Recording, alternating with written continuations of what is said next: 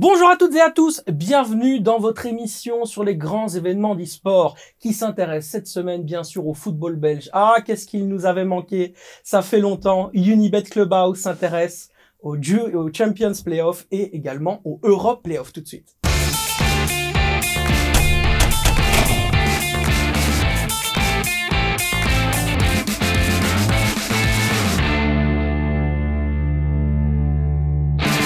Et pour ce faire, d'abord on est avec Quentin. Comment ça va mon Quentin? Ça va très bien toi Sacha? Et puis on a quand même un invité exceptionnel. Hein. C'est l'un des patrons du, du, football belge, un homme qui adore euh, dire toute une série de choses sur le football et qui en plus de ça a quand même une, on dirait une certaine assise quand même sur le football belge. On peut le dire. Mehdi Bayat, comment ça va? Très bien, merci.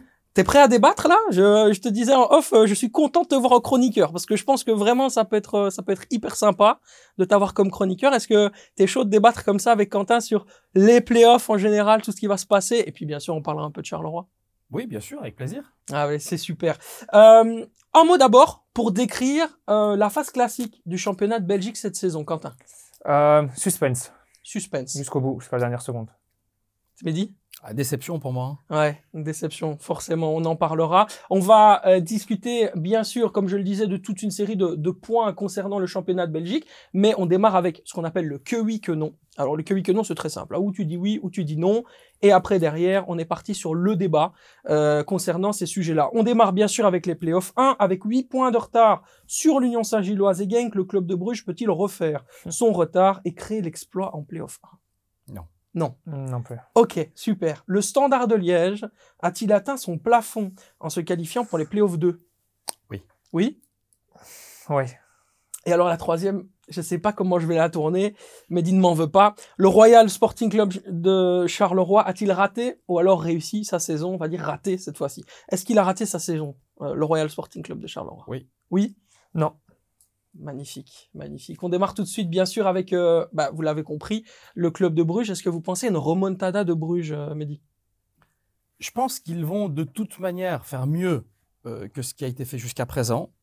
Et probablement peut-être que cette victoire 7-0 contre Penn a, a, redonné de la confiance à, à toute l'équipe et ils en avaient bien besoin. Donc je pense que là maintenant, finalement, libérés de cette tâche qui était quasiment une obligation pour eux d'être dans les playoffs 1, maintenant qu'elle est là, je pense que ça va un petit peu libérer tout le groupe et Mhm. on verra effectivement un club de Bruges euh, qui euh, aura plus de réussite parce qu'il n'aura pas manqué grand-chose. Hein. Ils ont vraiment manqué de, de chance euh, à certains moments. Et, euh, mais par contre, le retard euh, par rapport à l'Union et, euh, et Anvers, à mon avis, ça va être compliqué. Ouais, ça va être très compliqué. Quentin, euh, quand on voit tous les changements qu'il y a eu dans le club de Bruges, on peut se dire quand même C'est que incroyable. leur place en playoff 1, c'est quand même un miracle. C'est un miracle, surtout que ça, ça dépend pas vraiment d'eux. Le sort, c'était la Gantoise, et c'est la Gantoise qui a complètement raté son match à domicile contre Stand, qui n'avait plus rien joué. Donc, euh, j'avoue que j'ai été surpris du résultat euh, de la Gantoise au stand. Après, je pense qu'ils vont plus avoir ce rôle d'arbitre pour déterminer qui sera le champion. Tout Mhm. va se jouer au premier match. Si le premier match, ils arrivent à gagner, ok, là, ils vont peut-être avoir euh, cette adrénaline qui va peut-être leur pousser. On se souvient euh, d'une fois du, du Standard qui avait commencé ses playoffs à 6 dernier et qui avait presque été champion. Maintenant, s'ils perdent le premier match, ça peut être la dégringolade et tout peut s'effondrer euh, pour eux. Mais euh, je pense que le premier match va vraiment... euh, Ce sera dimanche hein, face, à, face au KRC Genk. Euh, justement, dans, dans les qualités que tu as vues euh, dans le match face à, face à Eupen, qu'est-ce qui t'a qu'est-ce qui t'a vraiment intéressé? Parce que ce que Edouard Steele disait après Ouais. le match, tiens, tiens, Edouard Steele, euh, mon cher Mehdi, euh, c'est qu'on avait vu une équipe de Ligue des Champions sur le terrain. Est-ce que tu trouves vraiment qu'on a vu une équipe de Ligue des Champions. Ou moi, je pense qu'il a dit ça pour se dédouaner parce que son équipe de peine elle est sûr. cataclysmique. Mais euh, en dehors de ça, euh, j'ai vu une équipe de Bruges qui retrouvait effectivement le sourire, mais qui était individuellement meilleure que son adversaire. On n'a pas revu le Bruges de- du match face à l'Atletico en début de saison. De toute façon, c'est super simple. Eupen, pour moi, ils avaient qu'une chose en tête. C'était pas la, à leur match. La tête, elle était au match de Zult. Eux, ils savaient qu'ils allaient perdre à Bruges. Bruges devait absolument gagner pour être en Champions Playoff. Mhm. Ils allaient là-bas. C'est pas Eupen, mais tout le mérite euh, que j'ai pour ce club, qui allait faire quelque chose à Bruges, qui devait absolument gagner. Eux, c'était juste une chose. Pendant tout le match, je pense, ils pensaient qu'au résultat de Zult. Après, ouais, Lang, qui revient vraiment bien. Noah Lang, je le trouve incroyable quand il vient du milieu de terrain, qu'il fait ses accélérations à un moment où la passe tranchante qu'il fait à Jude elle est magnifique. Van Aken, avec le nouveau coach, je trouve qu'il depuis deux matchs reprend euh, vraiment de la vie, un secteur un peu plus offensif, avec un peu plus d'action décisive également pour Van Aken. Donc euh, oui, ces deux joueurs-là m'impressionnent mieux que ce qu'ils ont fait les, derniers matchs. Mais dis, on fait comment pour jouer contre le club de Bruges? Maintenant que la saison est terminée, tu peux, tu peux nous le dire. Comment on fait Comment on fait pour essayer de les battre ou de les mettre en difficulté? Je pense que déjà, un, euh, il, faut, euh, il faut être aidé par le club de Bruges pour pouvoir les battre. non, mais c'est vrai, parce que euh, je pense que sur le papier, cette équipe a tellement de qualité Mhm. que, que c'est réellement un, un mastodonte en Belgique. Et donc, en fait, il faut compter sur eux pour pouvoir les battre. Et c'est ce qu'un petit peu ce qu'a essayé de faire Charleroi cette année, Mhm. à deux reprises d'ailleurs. Mais malheureusement, bah oui, il faut, il faut, il faut presser haut en prenant le risque que, que si on presse haut pour les empêcher de jouer, on peut aussi donner de l'espace. Et vu la qualité des joueurs qu'il y a, on parlait notamment de Noah Lang et d'autres euh, qui ont ces qualités pour pouvoir repartir en, en- en compte, ça peut être très compliqué. Mais, euh, mais globalement, je pense que aujourd'hui, euh, on verra. C'est un club, vous savez ce que j'ai dit? On m'a demandé, on m'a posé la question de me dire, ouais, est-ce que le club de Bruges, finalement, euh, n'est pas en train de faire sa pire saison Ouais. sur les dix dernières années? Mais évidemment que oui. Mais quand même, soyons réalistes, ça fait dix ans qu'ils roulent sur le football belge. Ouais, c'est un mastodonte. Et, donc, et donc, est-ce qu'ils ont le droit aussi de passer une année à travers et de passer une année à travers en étant quand même qualifiés dans les playoffs 1, miraculeux ou pas Ils sont là. Et donc voilà, maintenant on verra comment est-ce qu'ils vont euh, appréhender ces différents matchs qui arrivent.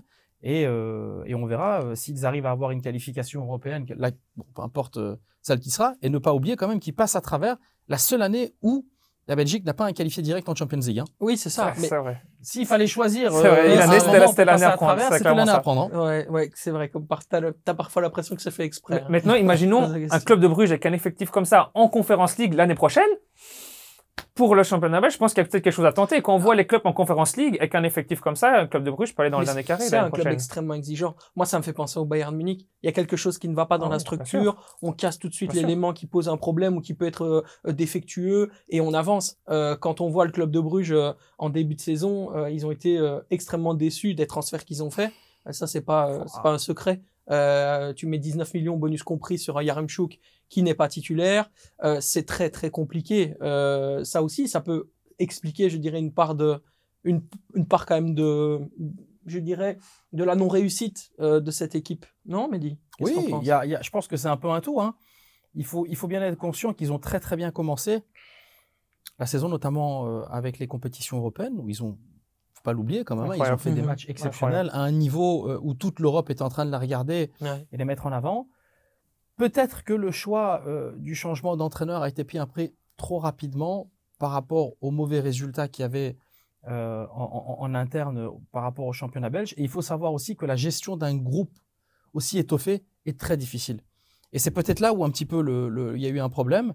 Euh, maintenant, je suis persuadé qu'ils vont, qu'ils vont redresser la barre et que l'année prochaine, on verra un club de Bruges revigoré complètement. Mhm. Et, euh, et quand on voit effectivement la structure qui a été mise en place là-bas, il y a peu d'équipes en Belgique qui ont, euh, qui ont tout ce qu'a le club de Bruges aujourd'hui. Oui, c'est le Bayern de Munich belge euh, avec, euh, avec tout ce qui va avec. En l'état, le club de Bruges a 8 points de retard hein, sur euh, l'Union Saint-Gilloise. Euh, L'Union Saint-Gilloise qui, bah, quand même, je dirais, est forte de son titre perdu. Est-ce que tu penses que ça, c'est une arme supplémentaire? L'expérience d'un titre perdu comme ça, euh, à quelques, quelques journées de la fin, euh, cette difficulté aussi, ils ont craqué. Mais euh, est-ce que ça, ça peut pas justement aider l'Union à être champion cette année en se disant maintenant on a cette expérience qu'on n'avait pas la saison dernière? Bon, en tout cas, il le mériterait. Je pense sincèrement qu'au au vu de ce qui a été fait sur la saison passée, la manière dont ils ont loupé le, le, le- le coche, et cette année, sincèrement, je pense qu'il le mériterait largement. Maintenant, bon, faut pas. il faut. ça va être compliqué. Ça va être compliqué parce que parce que Genk euh, reste Genk. Ah ouais. Ils ont perdu Onoachu, mais là maintenant, euh, Tolu revient et, et c'est un très très bon joueur. Donc je pense qu'il va réellement leur, euh, leur, leur faire du bien. Il va en tout cas compenser le manque euh, du départ d'Onoachu. Et puis, et puis derrière, bah, il y a quand même encore. Ça, ça, il faut euh, pas oublier Anvers. Hein. Et puis Anvers qui est là. Hein. Ouais. Anvers, ils sont là, euh, tranquilles. euh. 16 clean sheets. Non, C'est non, mais incroyable. 16 c'est, clean euh, sheets. C'est c'est- impressionnant. Évidemment, bien sûr. C'est franchement, moi je, je vois cette équipe avec un, un regard euh, extérieur et je me dis waouh, la, la façon dont, dont Mark Van Bommel a pris en main cette équipe, qui franchement avait du, vraiment une difficulté à trouver son identité. Dans le Ouais. football ces dernières années, l'Inter c'était beaucoup d'argent dépensé, mais il n'y avait pas vraiment un socle, euh, je dirais, euh, bien construit, tu vois, bien collectif, où on sentait où est-ce qu'on allait. Aujourd'hui, on voit, par exemple, avec des joueurs qui étaient clairement en fin de, fin de parcours, grand espace à carrière, mais Faris Haroun n'avait plus le niveau. Aujourd'hui, voilà, on sait qu'en fin de saison, il arrête. Euh, Il y avait des joueurs comme Youssouf qui étaient bons, mais qui n'étaient pas non plus exceptionnels. Il a eu des trouvailles. Il y a eu du Arthur Vormeren. euh, euh, il a été chercher Mandela Keita à OHL, qui est quand même des- un joueur euh, assez assez intéressant. Moi, je trouve qu'il a un vrai potentiel. Mhm. Enfin, pas ce que tu en penses. T'aimes bien Mandela Keita, toi? Ouais, ouais, bien sûr. Non, non, ils ont un, ils ont un noyau qui aujourd'hui. Mais on a vu aussi vraiment clairement le, changement de la vision sportive du club. Mhm. Avec Lucien Donofrio, je pense qu'Anvers c'était géré d'une manière où Lucien disait voilà, garantie de résultat, je joue les quatre premières places, mais euh, euh, il n'y avait pas réellement cette, cette vision sur le fait de dire on doit commencer à devenir un club aussi qui est capable de mettre en avant des jeunes joueurs, des joueurs talentueux, d'envisager des ventes derrière. Mhm.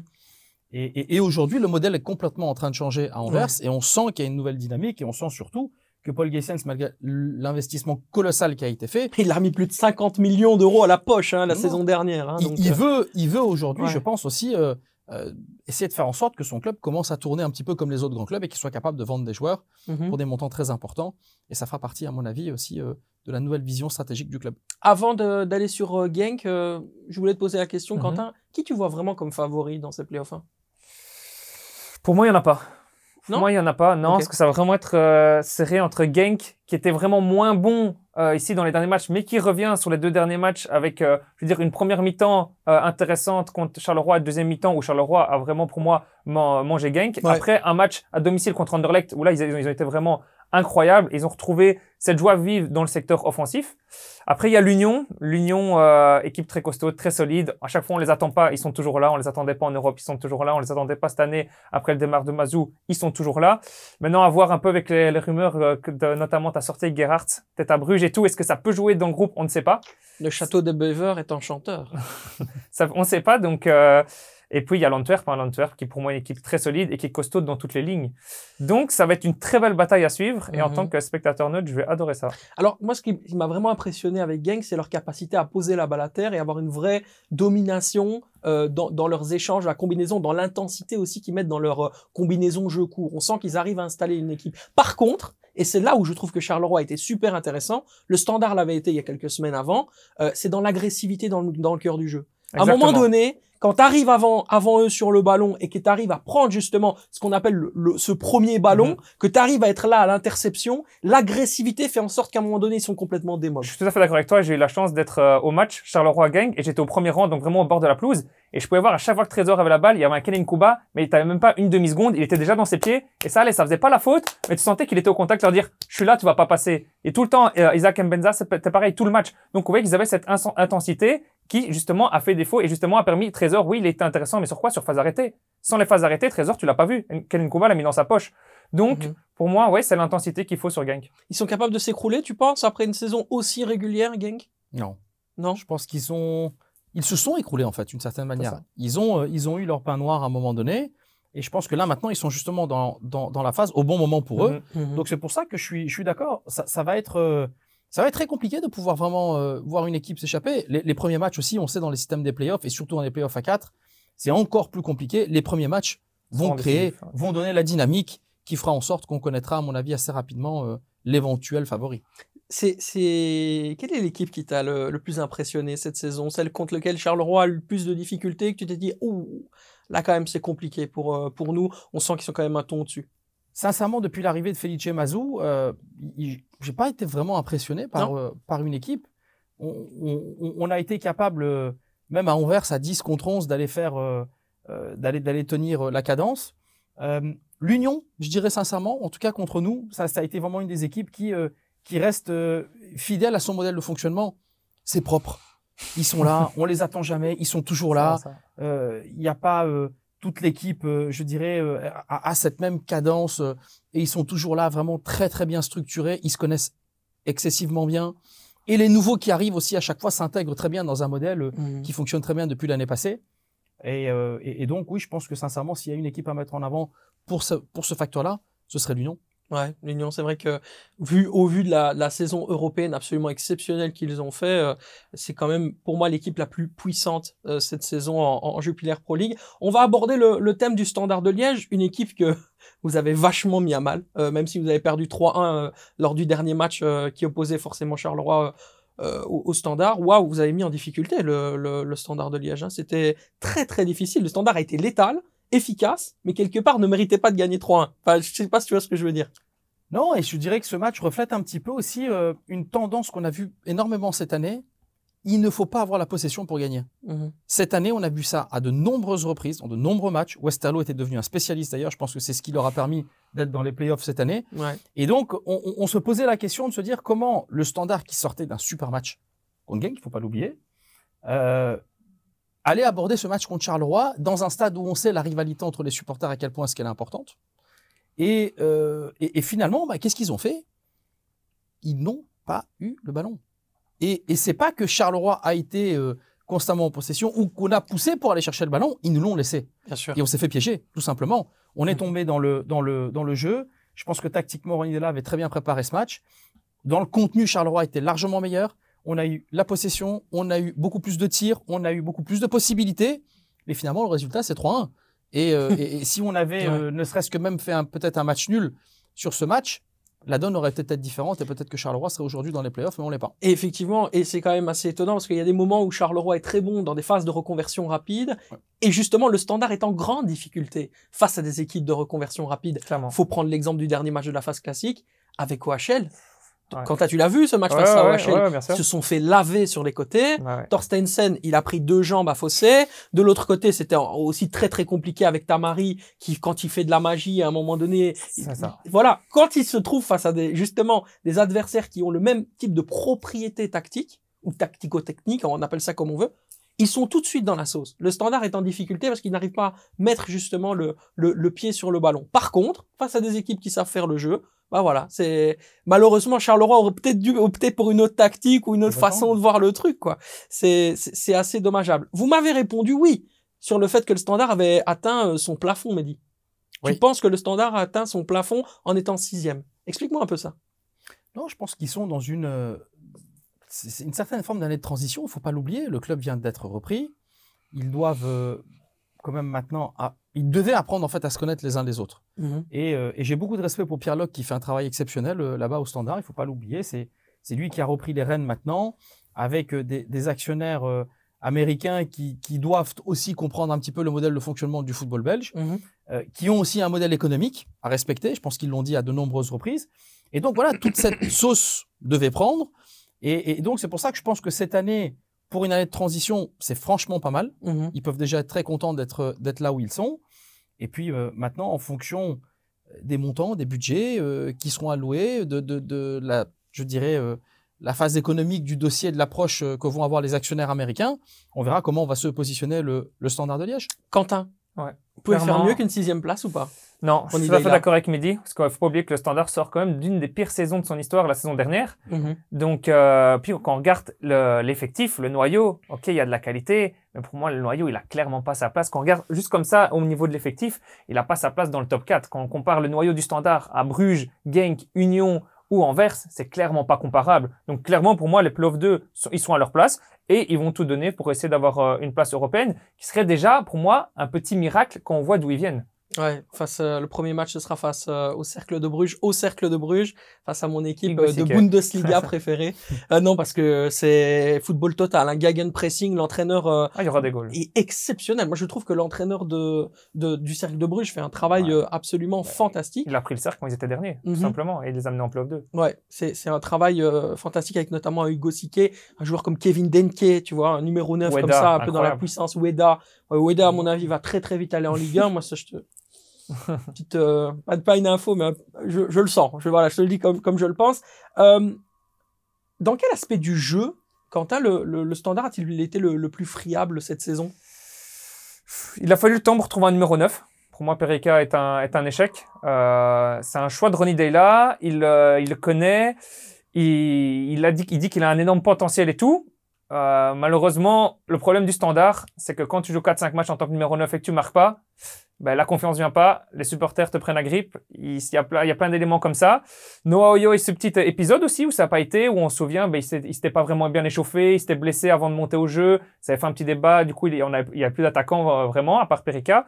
Donc il y a eu ce manque de numéro 9. Oyo là est dans une, vraiment une très bonne forme. Je trouve il a, il a trouvé cette complémentarité, notamment avec Zinkernagel, euh, notamment. Après, dans le secteur défensif, je trouve qu'il y a eu aussi, euh, pour moi, euh, des, petits péchés, on va dire. Tu as eu Lorson, qui était pour moi un, réel échec. Tu as Dussen, qui a un capitanat incroyable, a un leadership, mais pour moi est dépassé, footballistiquement parlant, au niveau surtout de la vitesse. Parce que oui, ok, niveau leadership, il est incroyable. Il est là pour euh, avoir euh, ce noyau et tout. Mais on voit que quand il y a un attaquant qui met une accélération sur lui, il devient vite dépassé. Il y a deux choses qui jouent en faveur de Noé Ducène. Un, le fait qu'il est belge. Et les lois en Belgique font en sorte qu'on a besoin de Belges. T'as un Noubi, Noubi est belge. Et, et, le système et le système en Belgique fait en sorte qu'il faut quand même à un moment mhm. donné en mettre euh, sur la feuille de match, sinon t'es en, en délicatesse. Et puis aussi son statut qui pourrait justement forcer euh, je dirais, la, la direction du Standard de Liège à peut-être lui offrir une année supplémentaire. Lui, on sait qu'il attend des offres. Il y avait le locomotive Moscou, qui était présent en janvier, etc. Mais, euh, mais, mais voilà, je sais que Fergal Arkin en a un peu discuté avec lui. Lui attend peut-être un signe aussi. Il serait pas contre euh, de, de, de, refaire une, une petite saison. Justement, concernant, et là c'est vraiment aux dirigeants que je parle, Mehdi, le système économique, le, le, le modèle football de 777, est-ce qu'il est vraiment, je dirais, efficace si on veut atteindre avec un recrutement quand même low cost, hein, il faut le signaler, euh, le top 4. Franchement. Alors, je ne suis pas suffisamment bien placé que pour pouvoir juger le modèle économique de 777 parce que je, je ne sais vraiment pas et j'en ai pas parlé avec eux, euh, donc je ne sais absolument pas quelle est leur vision stratégique. C'est ce que j'ai lu et entendu qu'ils font attention. Et ça, c'est quelque chose euh, qui me paraît logique. Vous savez, quand on voit aujourd'hui nombreux investisseurs qui sont arrivés en Belgique mmh et qui ont perdu beaucoup, beaucoup d'argent, on part du principe qu'un investisseur porte son nom. C'est-à-dire qu'il investit pour essayer d'en retirer quelque chose de, de bien, en général. Bien sûr. Là, on a quand même eu de nombreux échecs en Belgique. Donc, je suppose qu'ils vont essayer de trouver un modèle économique. Euh, et en tout cas, ça correspondrait plus à la mentalité américaine de dire on a mis de l'argent, on a envie quand même de faire en sorte que la structure tourne. Donc ça veut dire qu'ils vont peut-être pas forcément faire des transferts low cost, mais qu'ils vont essayer de faire des transferts intelligents. Ils vont tout simplement peut-être essayer de faire ce que Charleroi fait maintenant depuis. Euh, Celle-là, je l'attendais. Je sais pas pourquoi, mais, je la sentais venir. On est, euh, on, est peut-être un des meilleurs élèves de, Belgique. Bah, et comment est-ce qu'on travaille? Bah, On essaye de faire, euh, de faire tourner notre département recrutement de manière intelligente, d'aller trouver des joueurs. Au moment où ils arrivent à Charleroi, tout le monde nous dit c'est qui, on connaît pas. nos supporters sont pas toujours contents. Et en général, un an ou un an après, un an et demi après, ils les pleurent souvent au moment de leur départ. Donc ça veut dire que c'est un modèle qui doit, euh, qui à mon avis, doit euh, presque devenir une obligation en Belgique. Pourquoi? Quand si on veut se comparer avec les grands championnats, l'Angleterre, ils sont presque spoliés, c'est facile, je ah dirais. Euh, il y a tellement de droits télé que les mecs ils deviennent fainéants. C'est en fait à qui dépense le plus parce qu'il faut dépenser le budget de toute manière. Ouais, c'est ça. Et, et, et puis quand on compare avec les autres quand même grandes compétitions européennes, il y a des droits télé qui sont quand même assez conséquents. Chez nous, si on veut avoir un budget de fonctionnement de l'ordre de 15 à 20 millions d'euros pour être, je dirais, un petit peu dans les grandes équipes en Belgique, sans parler évidemment de, Bruges qui est dans un modèle complètement différent, mais euh, bah, je pense qu'on n'a pas le choix. C'est les ventes. Euh, bah, Il faut d'abord vendre. Hein. Euh, le G5 aujourd'hui touche un peu plus de droits télé que les autres équipes, mais, mais globalement, entre ce qu'on touche en recettes spectateurs, avec les recettes de marketing, de visibilité et, et je dirais les droits télé, on n'arrive jamais à compléter. Donc, on n'a pas le choix. On doit vendre. Et pour vendre, bah, il faut, un, non seulement bien recruter, et puis deux, surtout, euh, j'ai recruté pas cher et bon.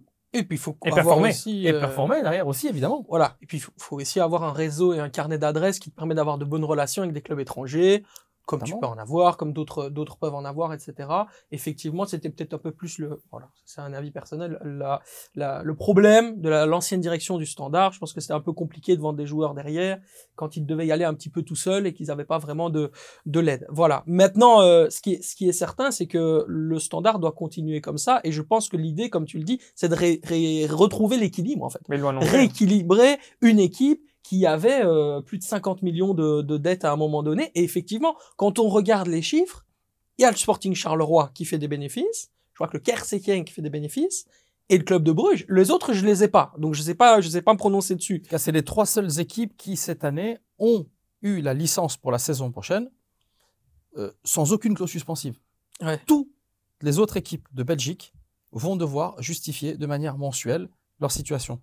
Toutes, sans exception. Ils vont tous venir. Donc, en gros, il y a un, comme une espèce d'inspecteur des impôts qui va venir dans les bureaux tous les mois pour dire, ah, tiens, vous avez fait combien ce mois-ci, etc. C'est comme ça que ça va se passer. Ouais, tout à fait. Ah, je, je me réjouis de voir comment, j'aimerais bien une petite sou, être une petite souris dans les bureaux pour voir comment ça, comment ça va se passer. Ben, en tout cas, merci pour ton explication, euh, Mehdi, concernant le, le modèle 777. On va maintenant s'attarder à ton club, bien sûr. Merci d'avoir euh, dit quelques mots sur euh, les autres clubs de la Jupiler Pro League. Le Royal Sporting Club de Charleroi a-t-il raté sa saison? Tu m'as dit oui. Oui. Par rapport aux objectifs ou par rapport à l'ensemble? Non, je pense que par rapport aux objectifs, pourquoi? Bah Parce que le Sporting de Charleroi avait pour objectif d'être au minimum dans les playoffs 2. Donc à partir du moment où l'objectif n'est pas atteint, alors après, on peut prendre les circonstances atténuantes, dire qu'effectivement c'est la première fois en 10 ans que je me suis séparé d'un entraîneur en, en, en, milieu de saison, que ça a eu évidemment euh, un impact, euh, et que depuis l'arrivée de Felice Mazou, euh, et si on prend en compte les 17 matchs que Felice a coaché, je crois qu'on est troisième ou quatrième au classement. Ouais. Donc voilà, il y, y, a une réalité qui est là et qui fait d'autant plus mal parce que je suis persuadé que si on avait réussi à, à passer dans les playoffs 2, on, on, aurait fait de super euh, Europe playoffs, vraiment. On aurait même pu peut-être aller les gagner parce Ouais. qu'il y a très peu d'écart entre toutes les équipes avec la division des points. Et donc voilà, ça me frustre beaucoup. C'est pour ça que je dis que je suis déçu et que d'une certaine manière la, la saison est ratée. Mais en même temps, je pense que les bases maintenant sont là pour préparer au mieux la saison prochaine. Et puis surtout, on sait que qu'avec avec le retour de Felice, qui maintenant est là, avec une vision à long terme. Il a goûté, il a papillonné, il a été à Genk, il a été à Anderlecht. C'était peut-être pas les meilleurs moments pour aller ni dans l'un ni dans l'autre. Attention, après, il va te dire qu'il veut aller en Serie A. Non, mais pour le moment, il est, il est, il est bien où il est. Et je sens, euh, parce que quand on l'a récupéré, sincèrement, euh, il était, euh, on était tous les deux dans une situation extrêmement difficile. Le Sporting de Charleroi, moi-même à titre personnel, on n'était pas bien. Lui était pas bien du tout. Euh, et, et, et, donc, on s'est, on s'est aidé mutuellement à, à, redresser la barre et faire en sorte maintenant, je pense que, que non seulement Felice va rester un certain temps à Charleroi, mais surtout qu'il va nous aider à avoir de très bons résultats tant qu'il sera là. Mm -hmm. euh, quant à du coup sur la saison du Ouais. Sporting Charleroi, Moi, j'ai dit non. tu trouves qu'elle est pas ratée? Non, parce Ok. que faut pas l'oublier. là, là, vous euh, avez un objet de débat, ouais, c'est ouais, sympa. Faut, faut pas l'oublier, Ouais. c'est que ben, quand Mazou est arrivé, ben, Charleroi, il luttait quand même pour la relégation. Donc, euh, oui, ils ont réussi à sauver. Oui, ok, il y a la déception euh, des playoffs 2 sur la dernière journée. Maintenant, je pense pas que sportivement, elle est ratée parce que, faut pas l'oublier, c'est que sans le, le, le fait de match qu'il y a eu à Malines, le euh, Charleroi serait dans ces playoffs 2. Donc, Ouais. sans, sans ce- cet élément-là, c'est- et ça, c'est pas dépendant du club. C'est Non, mais ça, ça, je l'inclus, moi, d'une certaine manière aussi, justement, dans le fait de dire que la que saison est ça ratée. tout, quoi. Ça Parce que, tout, parce que cette situation triste, avec quoi. les supporters, évidemment, tout le monde en parle encore aujourd'hui. Ouais, et après le match euh, de Genk, je crois que c'était un petit peu euh, euh, un des sujets de conversation dans Ah les ouais. tribunes, de dire non mais sans ces, avec ces trois points-là, peut-être que la situation serait complètement différente. Oui, évidemment. Mais c'est pour ça que je dis globalement, pour moi, la saison est ratée pour tous les différents événements qui ont eu lieu aussi. Oui, Oui. maintenant, faut pas oublier non plus que pour moi, Charleroi, il manquait pendant longtemps un vrai neuf avant l'arrivée de Bayo. Donc, euh, je pense que oui, s'il y avait eu euh, Mazou au début de saison, s'il y avait eu un vrai neuf, mais avec Dessy, on refait le monde. Donc, Ouais. pour moi, il n'y avait pas ce Mazou au début de saison, il n'y avait pas ce vrai numéro 9 euh, au, au début de saison, ce vrai tueur devant le Pour goal. moi, il y avait aussi un problème dans le côté gauche défensif. Voilà. Euh, je pense qu'au début de première, enfin, Ça, au début, il y avait Lorsqu'Edouard Kayembe Steele qui jouait à, tout le il côté y avait gauche. un vrai problème en termes d'espace laissé dans le dos. Et je pense que Charleroi a beaucoup, beaucoup, beaucoup eu des difficultés à mettre en place ce problème d'animation euh, euh, à gauche où ils n'ont pas réussi à trouver. Voilà. ça. Moi, je te donne mon avis. Après, voilà, t'en fais ce que tu veux. Mais euh, il y, il y avait vraiment, euh, pour moi, ce problème-là aussi, ça. quoi. Et pour moi, ils étaient pas, je veux dire, on va dire, c'était pas le Charleroi de maintenant, c'était pas le même Charleroi qu'au début de saison. Si on avait eu un très grand Charleroi comme il y a maintenant au début de saison, là oui, clairement, on aurait pu dire une saison ratée. Que Mhm. là, pour moi, on peut dire non, oui, c'est dommage, il n'y a pas eu les playoffs 2. Mais maintenant, par contre, la saison prochaine, Charleroi sera attendu énormément parce qu'on voit le Charleroi de fin de saison, c'est clairement un Charleroi qui va devoir euh, se battre pour le top 6. Et que manque-t-il à Charleroi pour devenir maître de ses ambitions, du coup, la saison prochaine? Mais je crois que on, on va revenir euh, sur euh, nos acquis tout simplement. La stabilité, évidemment très importante. Il faut pas oublier que la première année où Edouard Steele est arrivé, ça a été un peu une année de transition. Bizarrement, on a terminé sixième euh, de la compétition avec un football qui était peut-être un peu moins clinquant, mais on a assuré, on a fait ce qu'il fallait. Euh, il y a eu un- aussi beaucoup de mouvements parce que malgré euh, ce que l'on croit, Charleroi est une des équipes les plus stables du championnat de Belgique en Mhm. termes de mouvement de joueurs. Euh, et donc, on avait quand même un vestiaire qui était devenu un peu vieillissant. Donc là, on a, on a rajeuni tout ça. Donc maintenant, on va retravailler sur cette base qui est acquise et qui est là aujourd'hui avec, euh, avec Felice Mazou. Et, euh, et, et je pense qu'on va, on va naturellement faire euh, euh, de bonnes choses. Maintenant, il y a une réalité aussi économique qui est celle de Charleroi. Mhm. C'est que moi, j'ai toujours dit que ma plus grande fierté, c'est de faire en sorte que le club dépende du travail de son personnel, de notre travail, c'est-à-dire que nous devons aller euh, euh, faire en sorte de recruter des bons joueurs, les recruter pas cher, pouvoir les vendre très cher, réinvestir l'argent comme on l'a fait euh, dans le club et, d'être très fier aujourd'hui parce que il y a toujours un, un équilibre à trouver. Il y a un volet sportif, un volet financier, qu'on le veuille ou pas, c'est la réalité du football professionnel dans le monde dans lequel on vit. Alors qu'est-ce qu'on a besoin d'avoir? Ce que j'appellerais moi un sugar daddy du foot. et c'est la réalité. Ça veut dire c'est quoi? Quelqu'un qui est là et qui finalement euh, euh, jette de l'argent Ah, par la sûr. fenêtre. Et imaginons qu'il se passe un truc avec le sugar daddy à un moment donné. Qu'est-ce qui se passe? Faut trouver une belle blonde de 20 ans, du coup. Non, mais c'est ce que par exemple on a déjà vécu trop souvent en Wallonie, notamment. Je pense à Moucron Mhm. deux fois. Ça fait quand même, euh, Ouais. ça fait quand même beaucoup en, en- en- en peu d'années. Mons, euh, qui essaye de renaître de ses cendres. La Louvière, qui est en train de renaître de ses cendres. Et je veux dire, c'est des réalités auxquelles il faut faire face. Mhm. Et donc, pour moi, le plus important, c'est évidemment de faire en sorte d'abord, un, que le club existe, qu'il puisse continuer à être pérenne, Ouais. qu'il puisse continuer à, à- à- à vivre financièrement, et puis derrière, être capable de combiner avec cette réalité une vision sportive qui nous permettra d'être dans le top 6 et qui sait peut-être un jour aller décrocher une Coupe de Belgique ou, euh, ou se rapprocher vraiment des, des premières places euh, de la compétition. Tu disais que l'objectif était, était raté. Tu as expliqué pourquoi, etc. Quelle est ta part de responsabilité? Elle est grande. Elle est grande, mais en même temps, euh, ça fait partie du jeu. Pourquoi? Parce que on, on peut, quand on fait vraiment le, le- le bilan de la saison, on pourrait dire que peut-être j'aurais dû me séparer d'Edouard Steele plus tôt, mais peut-être que Felice Mazou n'aurait pas été disponible à ce moment-là, et peut-être qu'on aurait été chercher quelqu'un d'autre, Mhm. Ça et, et- peut-être que ça ne serait pas passé comme Mm. ça se passe maintenant aujourd'hui. C'est le Mektoub. Non mais exactement. Donc, donc ça veut dire qu'il y a, il y a beaucoup de choses qui auraient pu être faites. Peut-être que je n'aurais pas dû vendre Bayo, mais si j'avais pas vendu Bayo euh, au mois de juin, on, on aurait été dans le rouge financièrement, et peut-être que ça nous aurait mis sous pression maintenant pour peut-être, euh, voilà, on aurait été obligé et contraint de, de vendre peut-être Zorgan ou d'autres euh, au mois de au mois de janvier, et on n'aurait pas pu terminer la saison comme elle se termine maintenant. C'est pour ça que je dis, euh, en, en tant que dirigeant, ma part de responsabilité elle est énorme. Pourquoi? Mhm. parce qu'à la fin, c'est moi qui prends les décisions.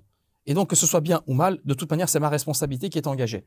Par contre, la réalité, c'est qu'en fonction du contexte et de la situation dans laquelle on est, bah, j'essaye toujours de raisonner du mieux possible pour prendre les décisions en bon père de famille.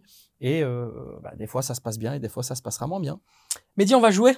On va jouer à question pour un expert. Regardez le grand sourire de Quentin, il le sait. Il va être cuisiné. Ah là, cette fois-ci, en plus de ça, c'est un quiz qui est dédié forcément à la fonction qui est la tienne. Propriétaire de club de Oh là football. là là. Quiz spécial propriétaire de football. Alors là, on est allé chercher vraiment des, des vrais propriétaires de clubs. Tout- Dans ceux qui aiment le football business, logiquement, vont se régaler. Euh, le principe, il est simple. hein. Forcément, trois réponses correctes. Si tu as euh, gagné le quiz, il y a Ken qui t'attend avec un chocolat. Et comme bientôt c'est bientôt c'est Pâques, tu vas voir tu vas avoir un beau chocolat. C'est toi, c'est à toi de choisir chocolat au lait ou chocolat euh, blanc. Hein, ça dépend pour ceux qui aiment ou alors le chocolat noir, bien sûr, pour ceux qui font attention à leur ligne. Bien sûr, Ken. Le chocolat, bien sûr, on l'oublie pas. On démarre tout de suite et euh, bah, je pense que vous allez être bon. Allez, vous êtes prêts? Oui. C'est bon? Let's go. Milliardaire britannique, je suis ingénieur chimiste de formation.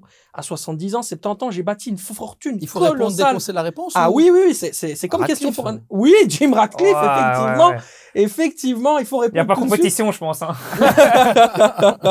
Et oui, il a battu une fortune, une fortune colossale grâce à Ineos qu'il a fondé en 1998, dont le chiffre d'affaires dépasse les 80 milliards de dollars. Né à Fairworth, non loin de Manchester, j'ai démarré mes investissements dans le sport en Suisse, au Lausanne Sport, avant d'investir dans le monde du cyclisme en avril 2019. Quatre mois plus tard, je rachète le GC Nice pour C'est 100 millions d'euros. Je suis aujourd'hui au cœur d'une bataille féroce avec le Qatar pour posséder les Red Devils. Je suis Jim Radcliffe. C'est un modèle, toi aussi, quand tu vois les, les personnes qui gèrent comme ça les, les grands clubs de football? Est-ce que tu, tu peux le, le, comment tu le considères, par exemple, Jim Radcliffe, quand Non, tu vois un peu son business? Alors, on- alors, il y, a- il y a deux choses. D'un côté, l'homme d'affaires. Et, et là, on peut dire ce qu'on veut. Ouais. Euh, voilà, il est milliardaire et il a gagné son argent. Donc, euh, voilà, bravo, réussite professionnelle, il n'y a rien à dire. Dans sa gestion euh, des modèles, euh, en tout cas du modèle footballistique qu'il essaye de mettre en place, il n'a pas toujours réussi.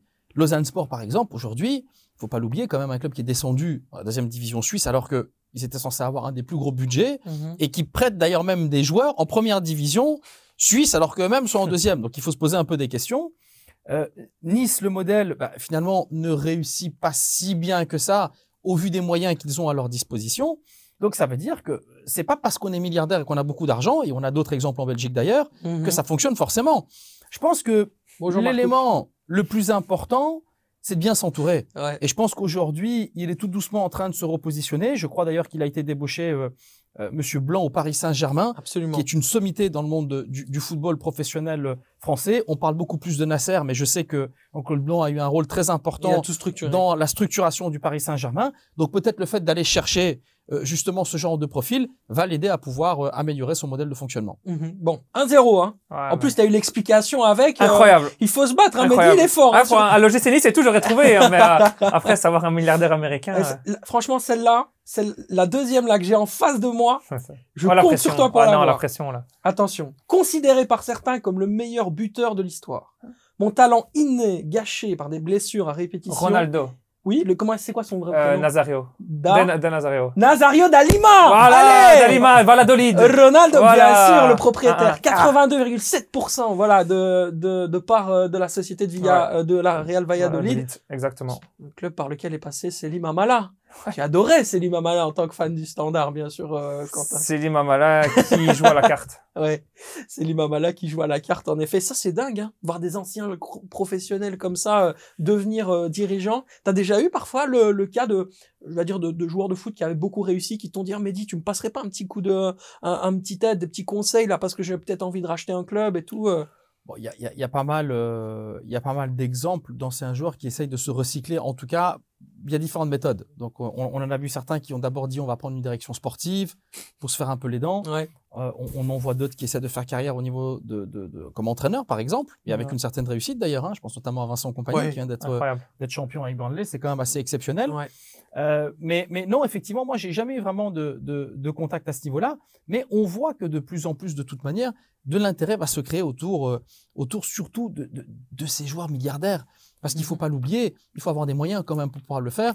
On a toute une série de joueurs aujourd'hui, d'anciens. euh, Beckham, par exemple, avec ce qu'il est en train de, faire à Miami, euh, Ouais. euh, avec son club là-bas, et d'autres. Euh, alors, il faut être conscient que d'un côté, certains vont essayer de jouer sur la notoriété, et d'autres uniquement sur le portefeuille qu'ils ont. Bien sûr. Et, et- et encore une fois, je pense qu'ils devront faire très attention et surtout très bien s'entourer, parce qu'un métier n'est pas l'autre, et c'est pas parce qu'on a été le meilleur buteur de l'histoire euh, du monde ou hypothétiquement l'avoir été que ça fera de lui peut-être un bon dirigeant et qu'il réussira à faire en sorte que son club euh, ait autant de succès que lui sûr. aurait pu en avoir. les conseils de Papa Mehdi, qui avait de très longs cheveux, qui les a rendus un petit peu plus courts aujourd'hui et qui vous apprennent de, de plus en plus sur le football. Il en reste une dernière de réponse. C'est 1-1. hein. qui aura le chocolat? Le suspense est absolument total dans le clubhouse. On est parti. Let's go. Milliardaire américain de 58 ans. J'ai produit un film de Square qui a remporté la Palme d'Or à Cannes en 2017. Diplômé de l'université de Georgetown et titulaire d'une maîtrise euh, de l'université de Rice à Houston, j'hérite de l'entreprise familiale Golf States Toyota Distributors. Après le décès de mon père, on y est presque, on y est presque. Non, c'est pas les Glazers. Après le décès de mon père en 1995, aujourd'hui propriétaire de l'AS Roma. Ah, aujourd'hui propriétaire de l'AS Roma. Ah ouais, ouais, ouais, non, que j'ai racheté pour 600 millions. J'ai pour projet d'offrir au club de la Louve un nouveau stade intitulé Oui, oui, Stadio à della. Roma Ah, merde. 2.0. Je suis, je suis, je suis. Putain, dans la Roma, j'ai pas eh, il, il a offert un pont d'or oui. à, à Mourinho. Ouais, tout à fait. On ouais, l'a ouais. vu cet été. Non, mais oui, il- oui. il, il s'exprime dans la presse, etc. Tu, tu n'as pas, tu n'as pas son, vous n'avez pas, vous donnez votre langue au chat Mhm. Eh bien, c'est Dan Friedkin. Exactement. Ouais. Dan Friedkin, qui est un milliardaire plutôt opulent euh, du côté de Houston au Texas, et euh, effectivement qui a racheté la S Roma. Ce serait quand même incroyable un jour avoir euh, José Mourinho Sporting Charleroi. hein. On parle, on parle de, de, de la S Roma. Quel, euh, quel grand entraîneur quand même José Mourinho. Tout ce qu'il a gagné, il a un palmarès Il absolument PSG. fantastique. Il pourrait faudrait bien ça dans le vestiaire. Paris Saint-Germain, bah ça c'est c'est sûr que c'est un autre budget que le Sporting Charleroi. Faudrait peut-être vendre le club pour offrir le salaire à ouais. Exactement. dis, mais dis, voilà, on va s'intéresser un peu plus euh, à toi avant de terminer cette émission. Euh, on voit un petit peu tous les projets, et d'ailleurs, euh, on, a vu des, images du nouveau stade que tu, que tu es en train de, travailler euh, au corps pour, pour qu'il voit, le, je dirais, le, jour, avoir une espèce de sport palace d'Anvers à Charleroi, c'est ton ambition, c'est ce que tu dis. Est-ce que tu penses pouvoir remplir le nouveau stade avec des spectateurs de football? Euh, très clairement, pourquoi? Un, déjà, un nouveau stade va attirer beaucoup plus de public, de facto, ne serait-ce que le phénomène de curiosité au départ où les gens vont vouloir venir. Deux, il faut qu'il y ait un vrai projet sportif évidemment derrière. Ça veut dire qu'il faudra habituer les gens à venir assister à des matchs où l'équipe gagne, parce que c'est ce qu'on a envie de voir. Et, et lorsque je vois, par exemple, l'état d'esprit qu'on a eu lors de nos deux dernières rencontres à domicile, notamment contre Jules Touareg avec euh, ce but exceptionnel de Damien Marc dans les dernières minutes. Ça donne tellement d'émotions, ça donne qu'une seule envie de revenir. Et d'ailleurs, contre Genk, malgré le 2-2, l'ambiance était magique dans le stade et on a vu des gens qui étaient heureux d'être là. Alors, il va falloir évidemment euh, combiner cet aspect-là, mais surtout, c'est l'expérience fan qu'on va faire vivre dans un nouveau stade qui va être moderne. Les places seront beaucoup plus agréables. Les gens vont vouloir venir avant, rester après. On va faire en sorte que ce soit pas simplement un match de foot, mais qui est tout autour, qui fasse en sorte que Gant l'a très bien prouvé. Gant était exactement dans la même situation que le Sporting de Charleroi aujourd'hui avant son nouveau stade. Et, euh, et aujourd'hui, son nouveau stade, même s'il n'est pas tout le temps rempli complètement, et on est exactement sur la même jauge, plus ou moins 20 000 spectateurs, il est, euh, il est relativement suffisamment bien garni que pour pouvoir faire en sorte que ce soit une très belle opération. Et c'est ce que nous visons aussi. Ok. Maintenant, c'est dur, hein, parce qu'on sait que souvent, quand un club crée un nouveau stade, le projet sportif est toujours plus compliqué. On a notamment vu avec Arsenal, qui est passé de Highbury à l'Emirates Stadium. Bah, c'est ça. Et après les résultats, ben, pendant plusieurs années, Arsenal n'a plus connu cette, ces quatrièmes places qu'ils avaient tout le temps à Highbury pour avoir la Ligue des Champions, parce qu'un stade, ça coûte. Et donc, continuer à avoir un stade plus un projet sportif, Bah oui, mais moi je me pose c'est qui la est, qui est question. pas et facile, des, quoi. des fois, tu, tu as des matchs Charleroi et le Tower Game, le public, excuse-moi, mais le stade il est C'est parsemé, ça. il n'est pas plein, tu vois. Alors, si tu as 20 000, 25 000 personnes dans un stade dans la même configuration, il faut que ta masse sociale, tu puisses, je dirais, l'attirer avec d'autres euh, produits d'appel, on va dire ça comme ça. Non, mais si- je suis persuadé que si euh, Charleroi, en fait, euh, c'est pas compliqué. Oui, effectivement, quand on joue contre contre Jules d'ailleurs, le fameux match contre Jules Boraghem, il y a pas longtemps, on était quasiment plein parce qu'il y avait réellement un enjeu. Ouais. Euh, mais effectivement, quand on joue en milieu de saison contre Jules ou Westerlo, avec tout le respect que j'ai pour eux, effectivement, ça attire moins de monde. Mais c'est à nous, en fait, de créer le package qui va autour et de faire en sorte de donner une excuse. Alors, ce qu'il faut savoir, c'est qu'on a quand même trois zones dans notre salle actuelle qui sont sold out. Ok. La T4, le COP, est sold out à l'année. Nos VIP et nos business sont sold out à l'année. Et on a une demande. Il y a même une liste d'attente. Donc, ça veut dire que le nouveau stade va nous permettre, un, déjà d'augmenter la capacité VIP business et d'augmenter la taille de notre COP de quasiment x2. Donc, ça va nous permettre déjà là de garnir là où on sait qu'on a une demande. Et au niveau Mhm. de la tribune familiale, sincèrement, aujourd'hui, c'est ça qui nous manque. Ouais. C'est pas agréable d'aller dans la T3 à Charleroi aujourd'hui souvent vide. elle est, elle est souvent vide parce que c'est pas agréable, c'est pas sympa. euh.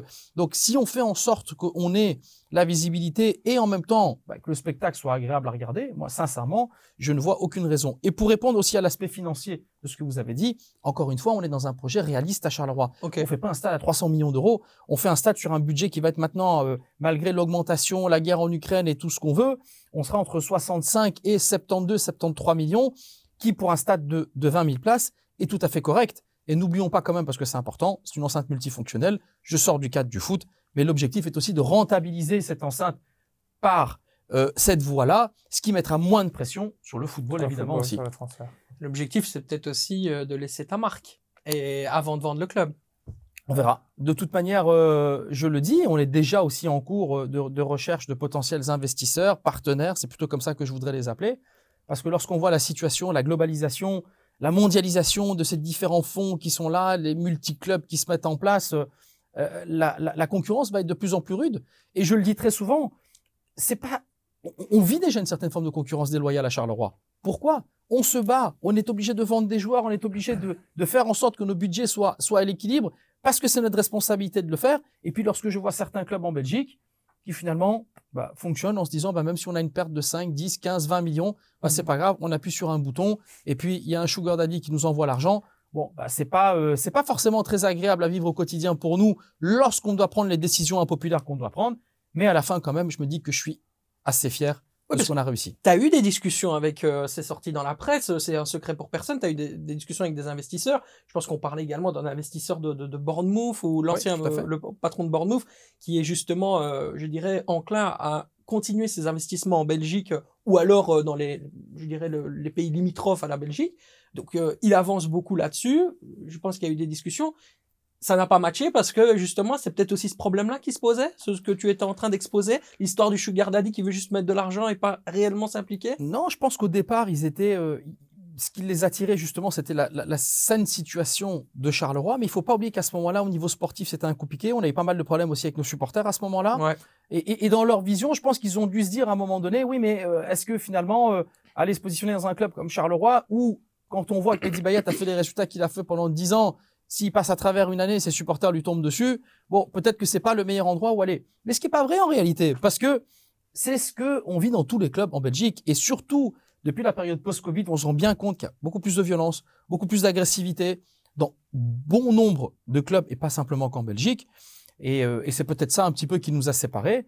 Bon, c'est pas plus mal. Moi, comme je dis de toute manière, si je fais rentrer un nouvel investisseur au Sporting de Charleroi, ce sera quelqu'un qui devra me prouver, me démontrer qu'il est là réellement pour faire en sorte que le Sporting de Charleroi puisse continuer Et sera meilleur. à avancer dans son Parce chemin. qu'un bon move, on le voit notamment avec Lorient. Ben, les meilleurs joueurs de Lorient, notamment Ouattara, est parti à Bournemouth. Donc, est-ce que avoir un, un investisseur comme ça, est-ce que c'est pas justement se tirer une épine dans le pied parce que du coup, tu perds tes meilleurs joueurs à Charleroi? Ah, Je sais pas si tu le dirais ou pas, mais moi je pense que c'est ça qui t'a posé problème. Le fait de dire que à un moment donné, le Ch- C'est ça. Charleroi ne serait plus un club qui a Du coup, Zorgan serait déjà parti en janvier Voilà. euh, à Bournemouth parce que Bournemouth aurait besoin de Zorgan. Euh, Kevin Kuba serait parti, donc ça serait moins une vente pour Même- Charleroi et ça serait un, un départ à Bournemouth. Je pense pas que ça soit la solution. Mais même pour l'ego. Exactement. Tu, tu rachètes un club, tu as travaillé sur un club pendant des ça. années, tu vas Je te, donne, je te donne autant, prends autant en cash flow, et puis après c'est terminé. Regarde maintenant les Euh, je de m'occupe de Lorient. tout. C'est- très très compliqué. bon, hein. Ouais. Je pense pas que ce soit la solution. Peut-être Zult Wargame. Je- Euh, ouais, je pense que Zult Wargame va aussi peut-être euh, voilà, être acheté, on verra. Euh, Mehdi, t'as été houspillé, égratigné, on va même dire insulté par une certaine frange de supporters. Bien sûr, on va mettre, on va pas mettre tout le monde dans le même panier. Il y a beaucoup de supporters que t'aimes énormément et et il n'y a pas de problème par rapport à ça. Mais cette frange-là, est-ce que tu es prête à rétablir le dialogue? Est-ce que tu es un peu comme euh, Jésus de Nazareth en disant moi je vous je vous pardonne, tout est pardonné. Non, c'est pas une question de pardonner ou pas, mais ça fait partie du rôle de dirigeant. Malheureusement, on sait très bien, et, peut-être que d'une certaine manière, ma responsabilité en tant que patron du Sporting de Charleroi, d'avoir un petit peu ce rôle de, de, de, de, de- je sais pas moi, d'une soupape qui doit, euh, qui doit euh, encaisser, je dirais, toute la frustration des différentes personnes qui ont différentes manières de l'exprimer. Il y a des gens qui sont frustrés, qui rentrent chez eux et, euh, et puis ils se couchent et puis le lendemain ça va mieux. Et puis il y a malheureusement et- une certaine frange de mes supporters qui a besoin d'exprimer ça. Qui pense que les- tu es le grand méchant loup en fait. Oui, et, et, puis je pense surtout que ils ont dérapé, mais je pense qu'ils ils sont conscients eux-mêmes qu'ils sont loupés complets. À un moment donné, poussés par l'hérésie aussi qu'on voit à travers les réseaux sociaux où de plus en plus tout le monde est là et, et ça s'agite, ça part dans tous les sens.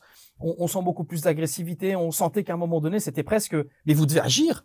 On leur a mis une pression aussi à travers les réseaux sociaux à nos ultras en disant, mais enfin, euh, qu'est-ce que vous attendez pour agir? Qu'est-ce que vous attendez par agir? Et à un moment donné, les mecs, ils se sont dit, bon, bah, euh, on doit y aller, on y va. Mais ils sont loupés complets. Et ils l'ont compris aujourd'hui. Ouais, parce que maintenant, euh, contre Malines, ça fait mal, quoi. Donc, euh, même si c'est un individu apparemment et pas un groupe, cet individu-là, c'est, ça plombe, ça, ça tue la saison. Les décisions stratégiques étaient prises. Au moment où ils ont, ils ont entamé ces actions-là, c'est ça le Ah pire. ouais, c'est ça. Ils, C'était ils savaient, ils savaient qu'ils allaient arrêter le match. était Ah ouais, parti. Mazou était, était, était nommé. T'avais fait le boulot qu'ils avaient demandé quoi en tout gros. avait Mais été fait. Et donc, ça veut dire que finalement, ils, ils- ont pénalisé, surtout, je pense notamment à Franck Defailly, le pauvre, qui avait fait un vrai. intérim. Il était en train de faire ça super bien. Mhm. On est en train de gagner ce match contre, contre Malines. Bon, voilà. Ils- ils- eux regrettent très certainement, il n'y a pas de doute là-dessus. Moi, je vais pas vivre dans le passé. La seule chose, par contre, sur laquelle j'étais intraitable, parce que j'ai eu une réunion, effectivement, avec nos ultras, je leur ai dit que je n'accepterai plus jamais de la violence. Plus jamais. Mhm. Ils peuvent faire tout ce qu'ils veulent, ils peuvent partir avec des piquets, euh, euh, des panneaux dans la rue, faire euh, grève, faire ce qu'ils veulent.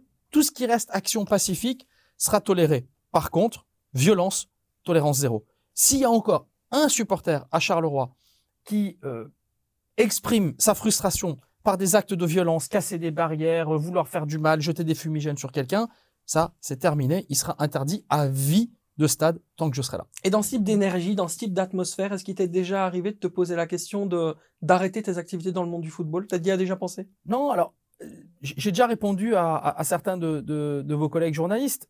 C'est- pas possible. C'est-à-dire que même si à un moment donné je le pense, c'est évidemment que j'ai souffert énormément euh, euh, quand, euh, et c'était même pas contre Maline, le pire, hein, moi, contre Courtrai, pendant 45 minutes. Ouais. Ils m'ont insulté pendant 45 minutes. Pas un seul instant, ils n'ont dit allez Charleroi. C'était que pour ma gueule pendant 45 minutes. Forcément, quand on est là et qu'on fait le rétroac pendant ce moment-là, de se dire mais enfin ça fait 22 ans que je suis ici, que j'ai donné 22 ans de ma vie à me battre tous les jours avec toute la passion que l'on me connaît pour le Sporting de Charleroi. Est-ce que je mérite finalement euh, ce que je suis en train de subir euh, ce insulté pendant 45 minutes sans arrêt quoi. ah, Ouais, ouais. Vraiment. Et, Mhm. et- et c'est très difficile. Et sur ce moment-là, on se dit, putain, j'ai envie, j'ai envie de. Là, à certains moments, on se dit, ouais, tu sais quoi, j'en ai marre. euh. Mais c'est techniquement pas possible. C'est un club de foot dont je suis l'actionnaire principal aussi. Je peux pas venir mettre la clé sous le paillasson et dire bon allez ça y est ils m'ont fait mal je m'en vais. Non ça n'existe pas. Et donc c'est pour ça que bah il faut être capable après d'encaisser le, le, le choc, se relever le lendemain et se dire bah voilà non maintenant je vais continuer à me battre pas simplement pour contrer les mauvais supporters qui ont chanté contre moi, mais par respect envers toutes les personnes euh, desquelles je suis responsable, et plus d'équivalent 100 temps plein qu'on a à Charleroi, Mhm. et tout le reste du stade qui, à un moment donné, s'est retourné même contre les Ultras, et qui les a sifflés, et qui leur a bien fait comprendre que le club du Sporting de Charleroi ne leur appartient pas qu'à eux. Avant de passer au super pari de la semaine, on va poser la dernière question à Mehdi Bayad. Tu as offert une exclusivité à Eleven en disant qu'Antoine Bernier allait signer au, au Sporting Charleroi. Est-ce qu'au Unibet Clubhouse, tu peux offrir une exclusivité? Bah, J'aurais bien voulu, malheureusement, Marco Euh, Yaramitras a été annoncé ou pas Sa prolongation? Non. Ah. Mais, mais, mais, mais il n'a pas prolongé non plus. Ah, Donc il est, il est sous contrat, Marco. hein. On l'avait déjà prolongé il y a deux ans. Ça discute pas pour une Donc, prolongation? Non, non, non, non. On est, on est justement en train d'essayer de Mhm. voir avec lui parce que ça fait quand même presque sept ans qu'il est à Charleroi. Et, et je pense qu'il nous a rendu déjà de sérieux bons services. Donc, si Marco a la possibilité de partir, on, on l'aidera et on facilitera, je dirais, euh, sa sortie parce qu'il le mérite amplement. Mais malheureusement, non. Euh, J'ai annoncé euh, sur Eleven euh, les, les deux arrivées parce que c'était aussi, il y avait Antoine Bernier et Odaï Dabag, Mhm. notre, notre Qui avait déjà euh, été annoncé depuis six qui avait mois. déjà été annoncé depuis quelques temps. Ouais, tout à fait.